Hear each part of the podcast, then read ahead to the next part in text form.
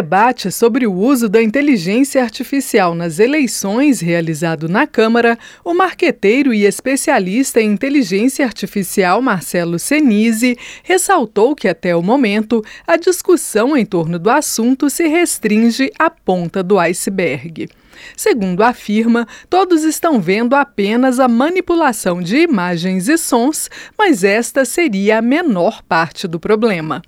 Senise ressaltou que o grande poder da inteligência artificial decorre do fato de que ela aprendeu a decifrar a emoção humana e criou um mapa do caráter das pessoas.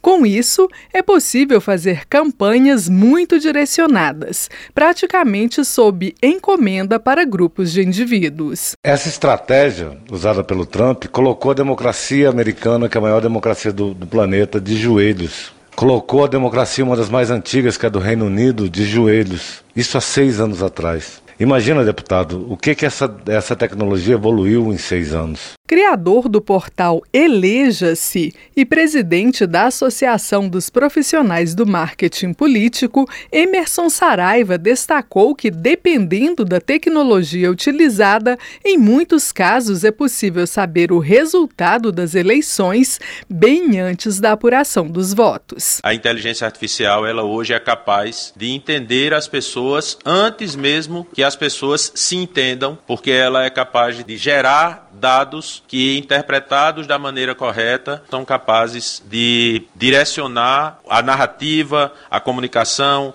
a estratégia, de maneira que o marketing ele apenas consolide algo que já está muito bem direcionado. De acordo com Saraiva, no atual estágio de desenvolvimento, ferramentas como Chat GPT são capazes de se comunicar com outros sistemas ou programas de inteligência artificial e, desse modo, podem produzir quase todo tipo de resposta. Em uma campanha eleitoral, ele afirma que o responsável pode formular perguntas como: qual tipo de discurso a população gostaria de ouvir, quais propostas o eleitor mais aprova e os melhores horários para veicular os discursos, por exemplo. É possível também saber qual a melhor linguagem e mesmo a estética a ser utilizada.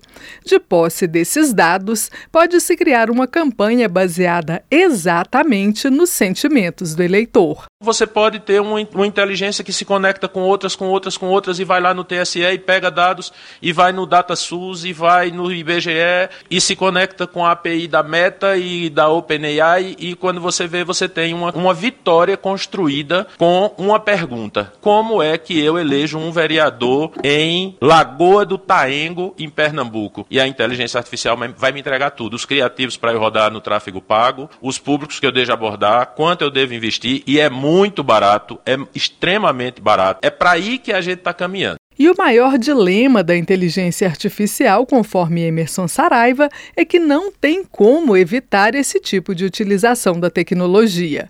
Diante disso, para o especialista, a única maneira de reduzir a manipulação é investir em informação.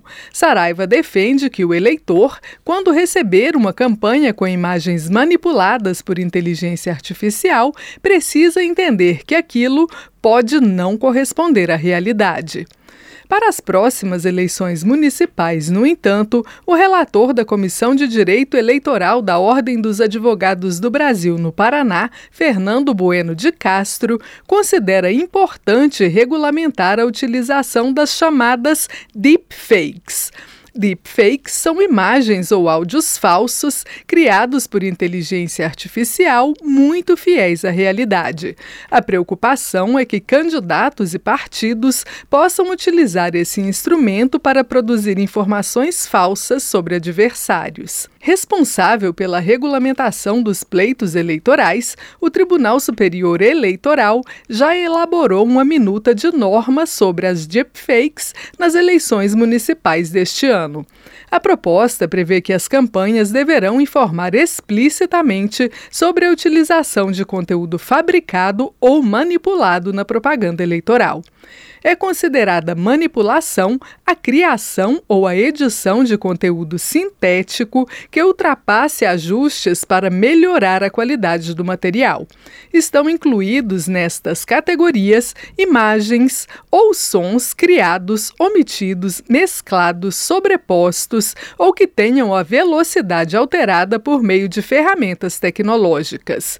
O tipo de tecnologia utilizada também deve ser informado. A audiência pública na Câmara sobre o uso da inteligência artificial nas eleições foi realizada pela Comissão de Legislação Participativa a pedido do deputado professor Paulo Fernando, do Republicanos do Distrito Federal. Da Rádio Câmara de Brasília, Maria Neves.